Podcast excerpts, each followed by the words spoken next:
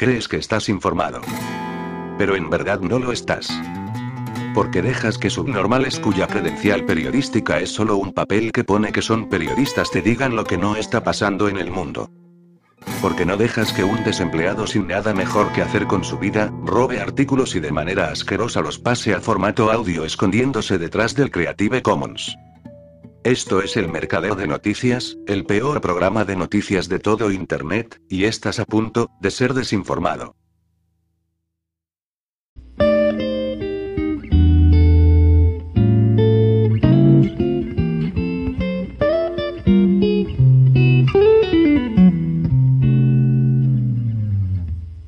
Los comandantes de la unidad de voluntarios Tornado, del lado de Kiev y ya detenidos, habrían violado incluso a bebés. El artículo fue publicado originalmente en el diario madrileño ABC, pero fue retirado de la web. Los teléfonos móviles de comandantes de la unidad de voluntarios Tornado, que han combatido del lado de Kiev en el conflicto contra separatistas rusos en el este de Ucrania, contenían grabaciones de violaciones a menores de edad, ha asegurado la diputada ucraniana, Tatiana Zdronovol. Cuando fueron detenidos los comandantes de Tornado, se les incautó los teléfonos móviles. En ellos había algunos vídeos que realmente daban miedo, con orgías y violaciones, ha asegurado Chronovol en una entrevista con una cadena local de la que se ha hecho eco el medio Rusia Today. Había incluso bebés. Supongo que las madres de esos bebés fueron forzados a hacer esto bajo la amenaza de muerte de sus hijos, ha apuntado la diputada y activista, que mantuvo un alto perfil durante las movilizaciones del llamado Euromaidan que depusieron al presidente ucraniano, Víctor Yanukovych. Había también violaciones a chicas menores de edad en esos vídeos, ha declarado. Ocho miembros de esta unidad que fueron detenidos el pasado mes de junio se encuentran bajo investigación judicial. Se enfrentan a cargos de secuestro y tortura de la población local, en la región de Lugansk. Según la investigación, miembros de Tornado instalaron una cámara de tortura en la planta baja de una escuela local. Este grupo ultranacionalista fue formado en octubre de 2014 como parte de una estrategia del Ministerio de Interior ucraniano. Tornado estuvo vinculado con el desmantelado batallón de Shakhtersk, que fue acusado de protagonizar saqueos sistemáticos.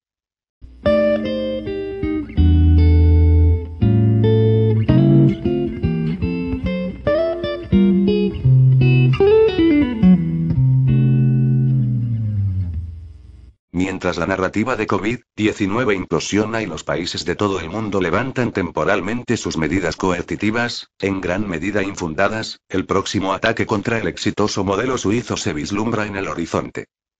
Sin que la opinión pública se dé cuenta, la OMS está trabajando actualmente en un acuerdo sobre prevención, preparación y respuesta ante una pandemia. La comunidad internacional de estados debe estar mucho mejor preparada para posibles pandemias futuras y actuar de forma aún más coordinada a lo largo de todo el ciclo de detección, alerta y respuesta, dice la página oficial del Consejo Europeo y del Consejo de la UE. El 1 de marzo de 2022 se celebró una primera reunión internacional. En 2023, el programa debería estar en marcha y aplicarse en 2024. Tendremos otra pandemia, predice Bill Gates en la conferencia de seguridad de Múnich. Este acuerdo será vinculante según el derecho internacional. Esto significa que el pacto contra la pandemia de la OMS estará por encima de las constituciones nacionales. En consecuencia, los Estados miembros estarán obligados a aplicar las medidas decididas por la OMS. Por ejemplo, si la OMS decide el confinamiento, Suiza tendría que aplicar esta orden. La vacunación obligatoria para toda la población también podría imponerse a esta manera. Así, los estados nacionales ya no podrían decidir por sí mismos qué medidas de control de la pandemia quieren adoptar. La política soberana y científica, como se puede observar en Suecia, por ejemplo, se convertiría así en algo del pasado.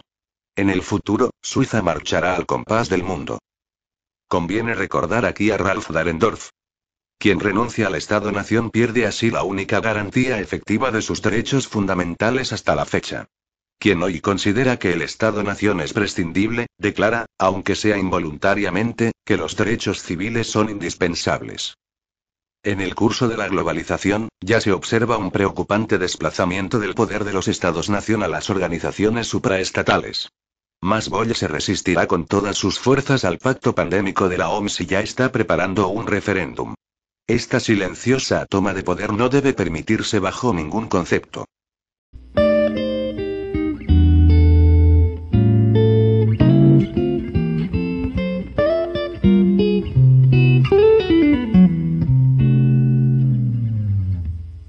Los Estados Unidos han obtenido una gran victoria temporal en política exterior. Europa se cierra frente a Rusia, China y el emergente mercado asiático integrado, y cuya hipótesis había despertado todas las alarmas en Washington.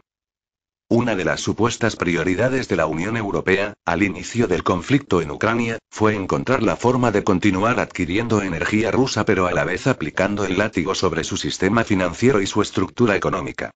Con una arcaica mentalidad de metrópoli, Europa sancionaba como en la época del coloniaje cuando había rebeliones de esclavos. Se seguía extrayendo pero se castigaba la economía local para, en este caso, mantener intactos los tendones del sistema financiero mundial.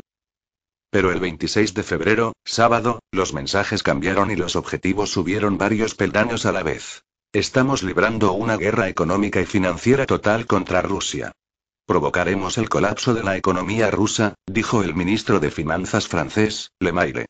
En similares términos se pronunciaron Ursula von der Leyen y Josep Borrell. Algo que de igual manera viene azuzando la portavoz de Biden, Jen Psaki. Ese sábado, la Unión Europea, Estados Unidos y algunos aliados actuaron para congelar las reservas de divisas del Banco Central de Rusia en el extranjero, así como se decidió que siete bancos rusos fueran expulsados del sistema SWIFT, con el objetivo de desencadenar lo que en Argentina se conoce como corrida bancaria, esto es, desencadenar una venta masiva de rublos por parte de los minoristas el lunes siguiente, que colapsaría el valor de la moneda. Esto, en los cálculos de la Unión Europea, provocaría escenas de pánico al crear una escasez de liquidez en los bancos comerciales dentro de Rusia, y así asustar a los rusos haciéndoles creer que sus bancos podrían quebrar, lo que inicialmente provocó una avalancha en los cajeros automáticos. Hay que recordar que esto ya pasó, precisamente, en 1998, durante el gobierno de Boris Yeltsin, que provocó una crisis que fue la que impulsó el ascenso de Vladimir Putin. También lo intentaron en 2015, en el marco de la anexión de Crimea y la guerra en el Donbass. Pero nada de lo que von der Leyen y sus ultraideologizados asesores esperaban ocurrió. Al final, el rublo cayó, pero no se derrumbó. Más bien, la moneda rusa, después de una caída inicial, recuperó casi la mitad de su caída inicial. Los rusos hicieron cola en sus cajeros automáticos el lunes, pero a las pocas horas volvió a reinar la tranquilidad. La Unión Europea aplicó una metodología de golpe de Estado financiero típicamente norteamericana, pero sin contar con que Rusia no es ni Argentina, ni Ecuador ni Perú. La decisión de Alemania de intensificar su militarización gastando 100.000 millones de euros adicionales, la de financiar el suministro de armas a Ucrania, junto con la UE, y la de revertir su política de no suministrar armas a las zonas de conflicto es un giro radical a la tendencia que se había manifestado en los últimos años y que tuvo su materialización en el gasoducto Nord Stream 2, y esto es un golpe en la mesa por parte de los Estados Unidos, que quieren poner fin a décadas de Ostpolitik, política hacia el este, y reanimar a Alemania como actor ofensivo, ya que si Alemania seguía mirando hacia Rusia, la Unión Europea perdería la función subalterna que siempre tuvo, y lo peor de todo. Los dirigentes comunitarios, con von der Leyen y Borrell a la cabeza, están vendiendo esto como una victoria europea. La UE se ha autosancionado de la dependencia del gas natural ruso, profundizando la dependencia de Estados Unidos, que se lo vende más caro, y se ha volcado con el proyecto Biden, y lo siguiente será China. Mientras que el resto del mundo muestra poco o ningún entusiasmo por unirse a las sanciones a Rusia, China ha descartado las sanciones a Rusia, Europa está histérica, y este muro de Berlín va a ser muy difícil desmontarlo. Los cambios establecidos por von der Leyen y la UE, con el aumento de costes del petróleo crudo, del gas y de los alimentos derivados del trigo o del girasol, podrían potencialmente llevar a las economías de todo el continente a una crisis y desencadenar una inflación en espiral. Y si el drama diario de la guerra en Ucrania comienza a desvanecerse de la vista del público y la inflación persiste, quien va a asumir el coste de las decisiones tomadas son los estados europeos.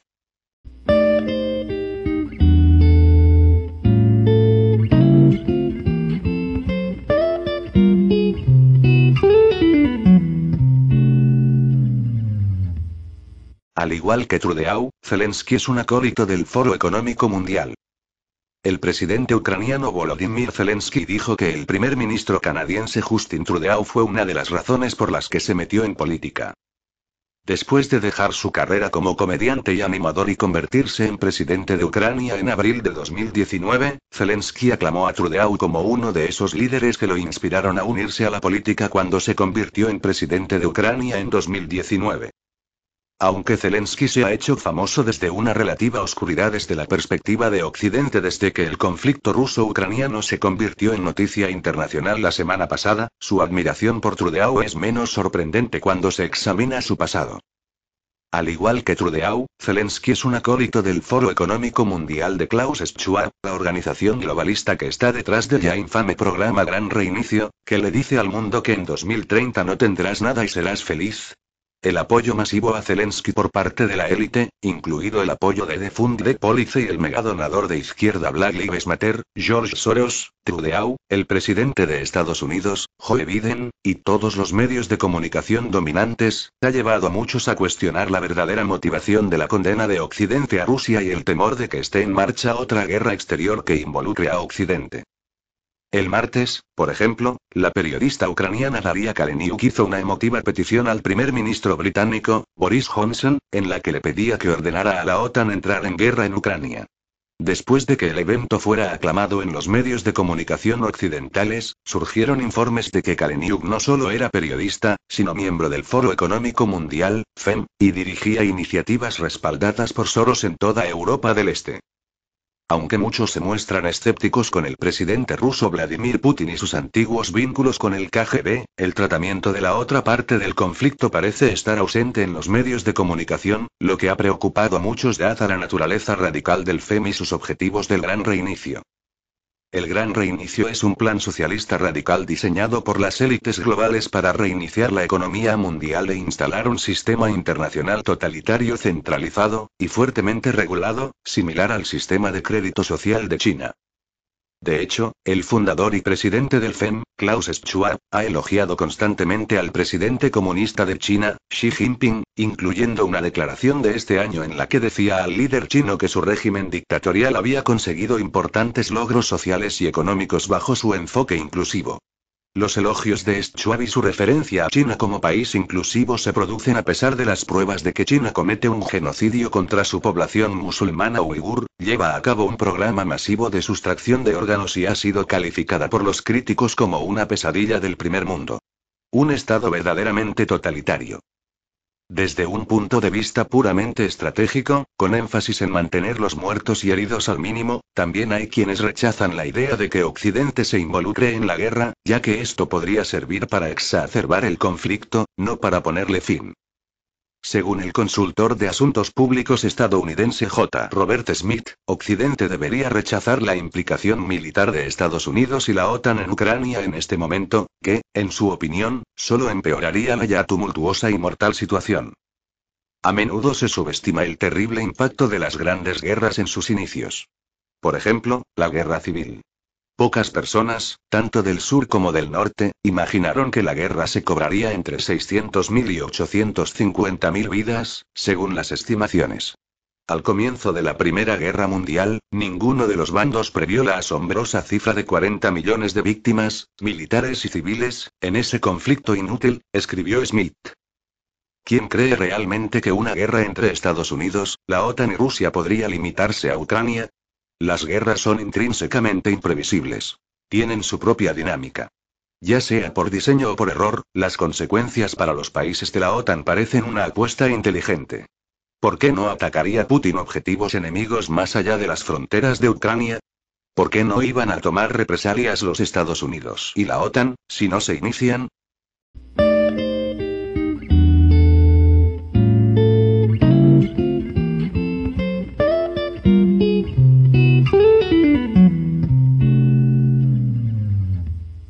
Occidente ha adoptado una posición extrema contra Rusia tras su invasión de Ucrania.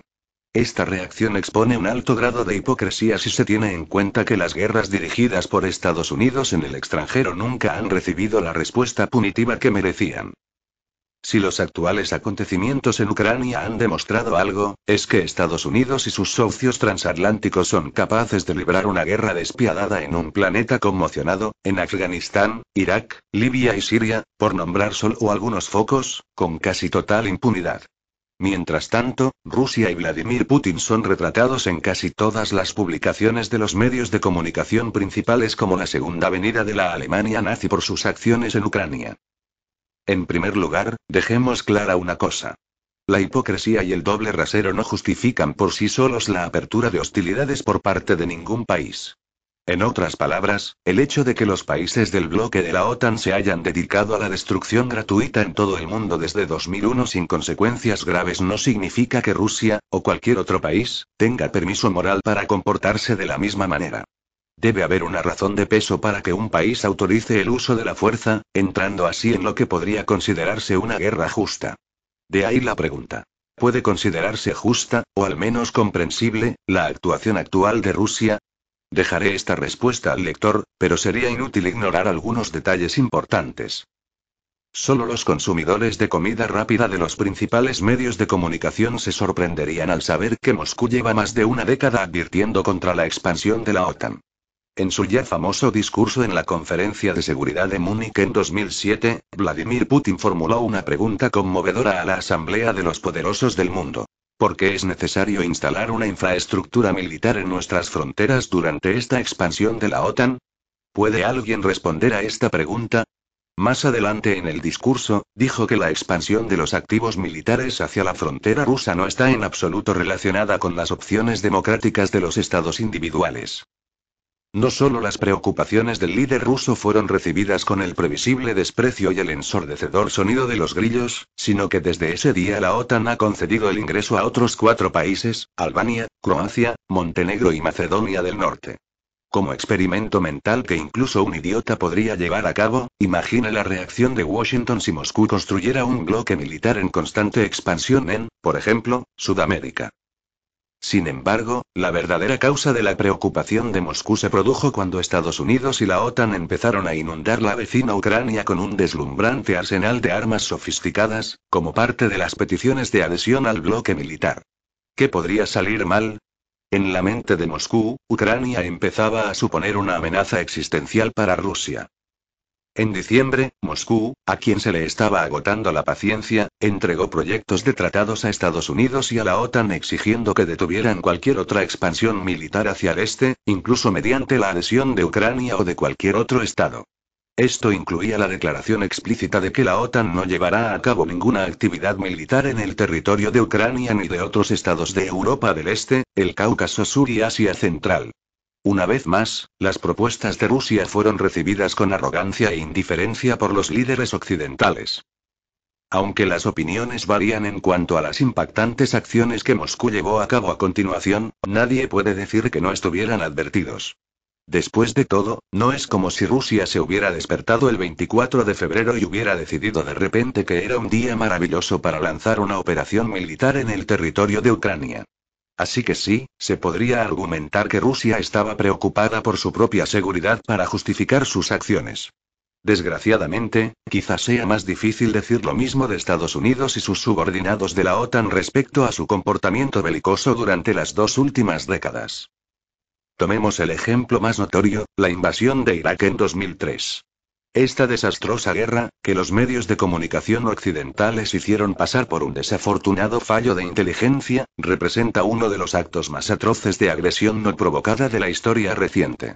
Sin detenerse demasiado en los detalles oscuros, Estados Unidos, recién salido de los atentados del 11 de septiembre, acusó a Saddam Hussein de Irak de poseer armas de destrucción masiva. Sin embargo, en lugar de colaborar estrechamente con los inspectores de armas de la ONU, que se encontraban sobre el terreno en Irak intentando verificar estas acusaciones, Estados Unidos, junto con el Reino Unido, Australia y Polonia, lanzaron una campaña de bombardeo de choque contra Irak el 19 de marzo de 2003. En un abrir y cerrar de ojos, más de un millón de iraquíes inocentes fueron asesinados, heridos o desplazados por esta flagrante violación del derecho internacional. El Centro para la Integridad Pública informó de que la administración Bush, en su esfuerzo por conseguir el apoyo de la opinión pública para la inminente carnicería, hizo más de 900 declaraciones falsas entre 2001 y 2003 sobre la supuesta amenaza de Irak para Estados Unidos y sus aliados. Sin embargo, los medios de comunicación occidentales, que se han convertido en los más rabiosos propagadores de la agresión militar, no han encontrado ni un solo fallo en el argumento para la guerra, es decir, hasta que las botas y la sangre están en el suelo, por supuesto. Uno esperaría, en un mundo más perfecto, que Estados Unidos y sus aliados fueran objeto de severas sanciones como resultado de este prolongado error de ocho años contra personas inocentes. De hecho, hubo sanciones, pero no contra Estados Unidos. Irónicamente, las únicas sanciones que resultaron de esta loca aventura militar fueron contra Francia, un miembro de la OTAN que había declinado la invitación, junto con Alemania, a participar en el baño de sangre iraquí. La hiperpotencia mundial no está acostumbrada a este tipo de rechazo, sobre todo de sus supuestos amigos. Los políticos estadounidenses, seguros de su excepcionalismo divino, han exigido un boicot al vino y al agua embotellada franceses por la ingrata oposición del gobierno francés a la guerra de Irak. Otros agitadores de la guerra traicionaron su falta de seriedad al insistir en que el popular artículo del menú conocido como patatas fritas fuera sustituido por el nombre de patatas fritas de la libertad. Así, la ausencia del burdeos francés y la tediosa remodelación de los menús de los restaurantes parecen haber sido los únicos inconvenientes reales que han sufrido Estados Unidos y la OTAN por destruir indiscriminadamente millones de vidas. Ahora comparen esta actitud despreocupada hacia Estados Unidos y sus aliados con la situación actual en Ucrania, donde la balanza de la justicia se inclina claramente a favor de Rusia, a pesar de las advertencias no poco razonables de este país de sentirse amenazado por los avances de la OTAN. Sea cual sea la opinión de cada uno sobre el actual conflicto entre Rusia y Ucrania, no se puede negar que la hipocresía y el doble rasero de los eternos críticos de Rusia son tan chocantes como previsibles. Sin embargo, la diferencia hoy en día es que las bombas explotan. Además de las duras sanciones contra las personas y la economía rusas, tal vez resumidas por el ministro de Economía francés, que dijo que su país se comprometía a librar una guerra económica y financiera total contra Rusia, se ha producido un esfuerzo profundamente perturbador para silenciar las noticias y la información de fuentes rusas que podrían dar a la opinión pública occidental la oportunidad de comprender los motivos de Moscú. El martes 1 de marzo, YouTube decidió bloquear los canales de RT y Sputnik para todos los usuarios europeos, permitiendo que el mundo occidental se apodere de otra parte de la narrativa global. Dada la forma en que Rusia ha sido vilipendiada en el imperio de la mentira, como Vladimir Putin ha apodado al país de sus perseguidores políticos, algunos podrían pensar que Rusia se merece las incesantes amenazas que está recibiendo actualmente. De hecho, nada más lejos de la realidad. Este tipo de bravatas globales, que se asemejan a una especie de campaña de señalización de virtudes sin sentido tan popular en las capitales liberales hoy en día, además de inflamar innecesariamente una situación ya volátil, supone que Rusia está totalmente equivocada, y punto. Un enfoque tan imprudente, que no deja espacio para el debate, la discusión o la consideración del punto de vista de Rusia en esta situación extremadamente compleja, solo garantiza nuevos puntos muertos, o incluso una guerra mundial, más adelante. A menos que Occidente busque activamente iniciar la Tercera Guerra Mundial, sería aconsejable poner fin a la horrenda hipocresía y al doble rasero contra Rusia y escuchar pacientemente sus puntos de vista y su versión de los hechos, incluso los presentados por los medios de comunicación extranjeros. No es tan increíble como algunos quieren creer.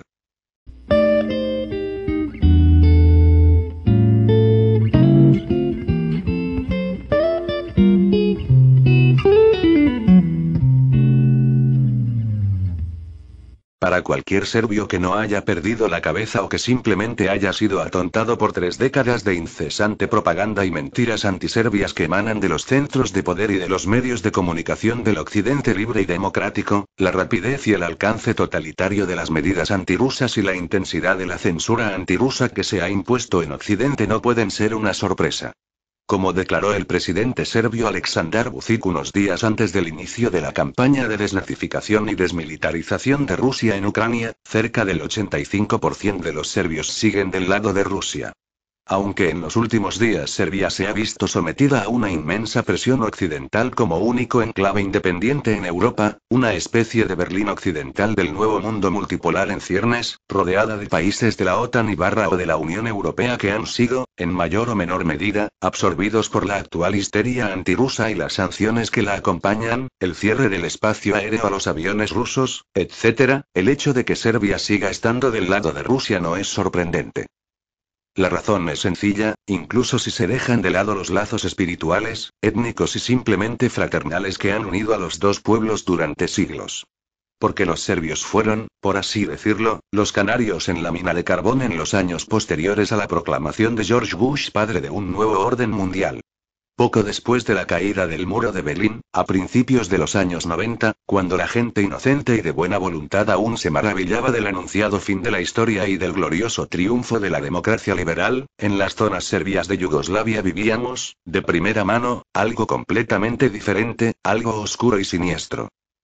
Asistimos al retorno gradual de la más pura y cínica de las brutales políticas de poder, pero esta vez envuelta en homilías políticamente correctas y diluidas sobre los derechos humanos, la democracia, la integración europea y la paz, que, como pronto se demostró, no eran más que una niebla de guerra liberal, como fuego de artillería retórico, diplomático y mediático preparatorio para legitimar el autoproclamado derecho de Occidente a definir lo que es bueno y lo que no es, sobre la base de las nuevas definiciones prescritas, y ampliar sus intereses centrales puramente pragmáticos allí donde pueda. El Occidente victorioso era el amo del mundo, y la expansión de la democracia era su nueva cuasi religión, dando un barniz moral a su flamante acción geopolítica, una versión modernizada de la carga del hombre blanco formulada en la nueva terminología de una era supuestamente postideológica. Así, durante el violento desmembramiento de Yugoslavia, sus principales instigadores y facilitadores externos, encabezados por Alemania y Austria, con la ayuda esencial del embajador de Estados Unidos en Yugoslavia, pudieron, gracias a su amplio dominio del espacio mediático informativo, presentarse como mediadores de la paz y, lo que es aún más enfermizo, como árbitros morales. El nuevo viejo occidente expansionista podía presentarse ante los desinformados y crédulos como una especie de fuerza del bien, mientras que presentaba al enemigo, los serbios entonces, los rusos ahora, como la encarnación del mal. Fue sobre las cenizas de la destrucción de Yugoslavia promovida por Occidente que el mito de la indispensable OTAN, la benévola Unión Europea y el buen Occidente recibió gran parte de su posterior afirmación y poder blando de la posguerra fría. Y es en gran medida por esta razón por la que no se han tomado en serio, o al menos no lo suficiente, los repetidos llamamientos y exigencias amables de Rusia, y no solo de Rusia, para detener la continua expansión del pacto militar del Atlántico Norte hacia el este, por una masa crítica de personas que no tenían conocimiento directo de la realidad de estos lobos occidentales con piel de cordero, como si lo tenían los serbios, y los sirios, libios, iraquíes, afganos, yemeníes, somalíes, venezolanos, etc. En otras palabras, Occidente estaba empezando a gastar el enorme capital moral que había acumulado como vencedor en una lucha global contra un imperio del mal, y los resquicios de la armadura, fabricada artificialmente, eran todavía demasiado pequeños para que el ojo ordinario, inexperto y bien intencionado los detectara. Ni siquiera el bombardeo ilegal de la OTAN sobre la República Federal de Yugoslavia en la primavera de 1999, en nombre de la prevención del genocidio en la histórica y sagrada provincia serbia de Kosovo, del que nunca se han presentado pruebas en los 23 años transcurridos desde entonces, ha despertado una masa crítica de la opinión pública y los responsables occidentales suficiente como para reconsiderar la conveniencia y la necesidad de continuar por el camino de, esencialmente, un nuevo Gran.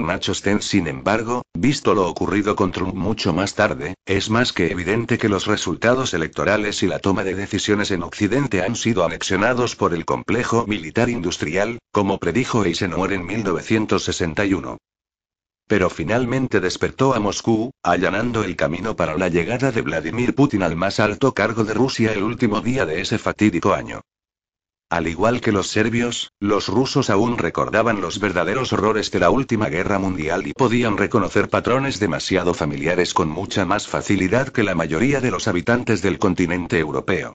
Desgraciadamente, Moscú no pudo hacer mucho al principio, salvo lanzar incesantes advertencias, empezando por Múnich a principios de 2007, pedir una reevaluación general y una renegociación de la seguridad común europea y, consciente de que sus advertencias, sugerencias y amables propuestas eran alegremente ignoradas en las principales capitales occidentales, rearmarse y prepararse para lo inevitable. Esto ocurrió finalmente con la negativa colectiva de Occidente a discutir la neutralidad de Ucrania y detener la expansión de la OTAN, junto con la amenaza del presidente títere ucraniano de adquirir armas nucleares para Ucrania. ¿Por qué aceptaría Moscú la posibilidad muy real de que se desplieguen misiles nucleares en sus fronteras que podrían alcanzarla en 7, 8 minutos, y, en el caso de los futuros misiles hipersónicos, en 5, 6 minutos? ¿Por qué iba a confiar en los centros de poder, reales, de la OTAN, cuyos testaferros le aseguraron que no se tomaría ni un centímetro del este cuando el pacto de Varsovia se estaba autodisolviendo, para luego hacer exactamente lo contrario? Así que no, las interminables garantías verbales y la retórica vacía de las últimas tres décadas ya no funcionaron, porque todo lo que Rusia consiguió fue una alianza hostil similar a la del eje en sus fronteras y una campaña de demonización cada vez mayor que en los últimos tiempos ha superado en muchos aspectos a la experimentada por la URSS en el punto álgido de la Guerra Fría. Cuando se le amenazó con misiles nucleares a las puertas de Cuba, Estados Unidos estuvo dispuesto a lanzar una guerra nuclear para evitarlo. Rusia no amenazó con nada de eso.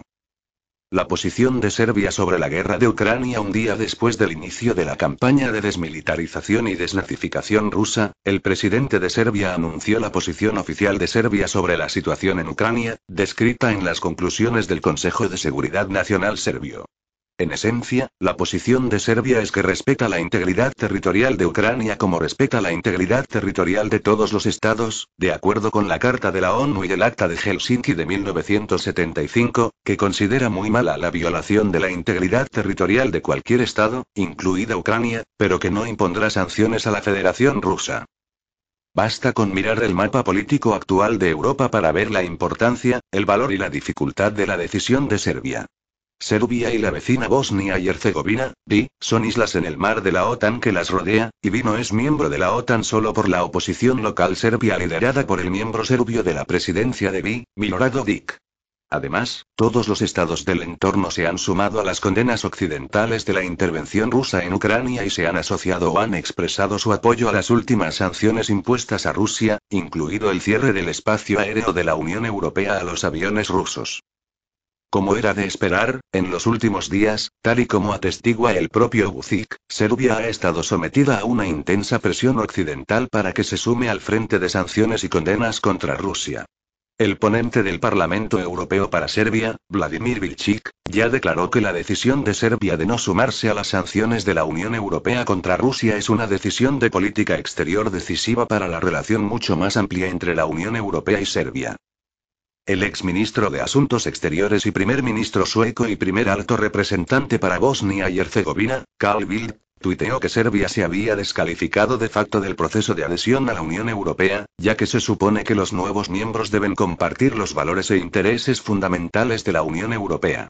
Los portavoces de la Comisión Europea Ana Pisonero y Eric Mamer también expresaron su esperanza de que Serbia se sume a la política de sanciones de la Unión Europea.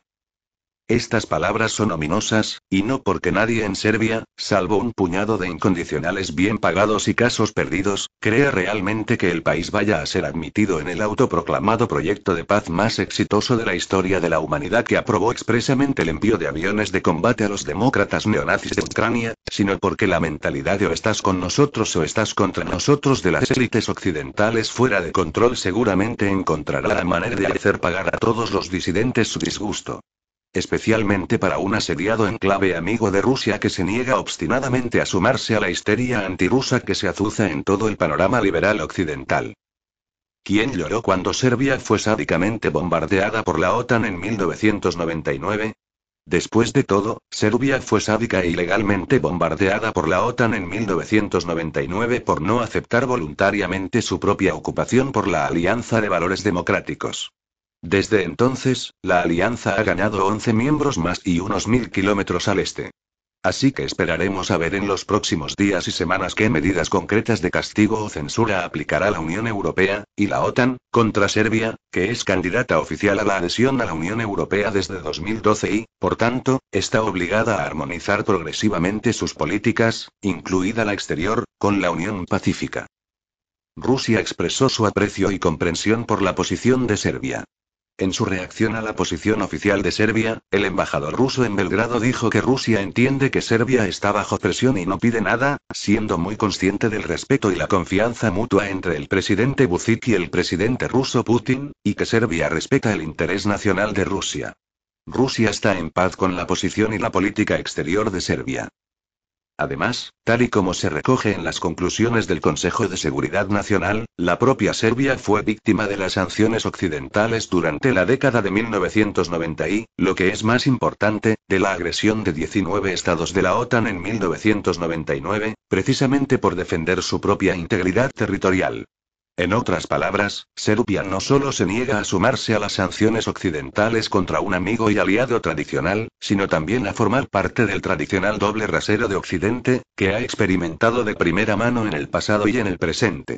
Para ello, el presidente del Parlamento serbio, Ivica Dacic, ha declarado claramente que, a diferencia del resto de la Europa democrática, Serbia no se sumará a los métodos totalitarios y no cerrará ni censurará ni Sputnik ni RT.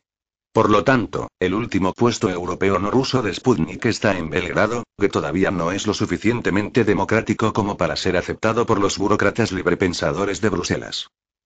En la misma línea, porque nunca se tiene demasiada hipocresía transatlántica, la Embajada de Estados Unidos en Belgrado también reaccionó a la posición de Serbia sobre la intervención rusa en Ucrania tuiteando que Estados Unidos celebra la reiterada posición de Serbia y del presidente Alexander Vucic de apoyar la integridad territorial de Ucrania, que ha sido violada por los ataques ilegales y totalmente irracionales de Rusia. Además de la desvergonzada distorsión y de la absoluta invención en la que ha incurrido la Embajada de Estados Unidos, pues ningún funcionario serbio ha utilizado palabras duras para describir la intervención de Rusia, los diplomáticos estadounidenses ignoran convenientemente el hecho de que su propio país ha violado sistemática y agresivamente la integridad territorial de Serbia desde febrero de 2008, cuando Estados Unidos reconoció la independencia de la histórica y sagrada provincia serbia de Kosovo, Kosovo y Metohija es el nombre completo de la provincia según la constitución serbia.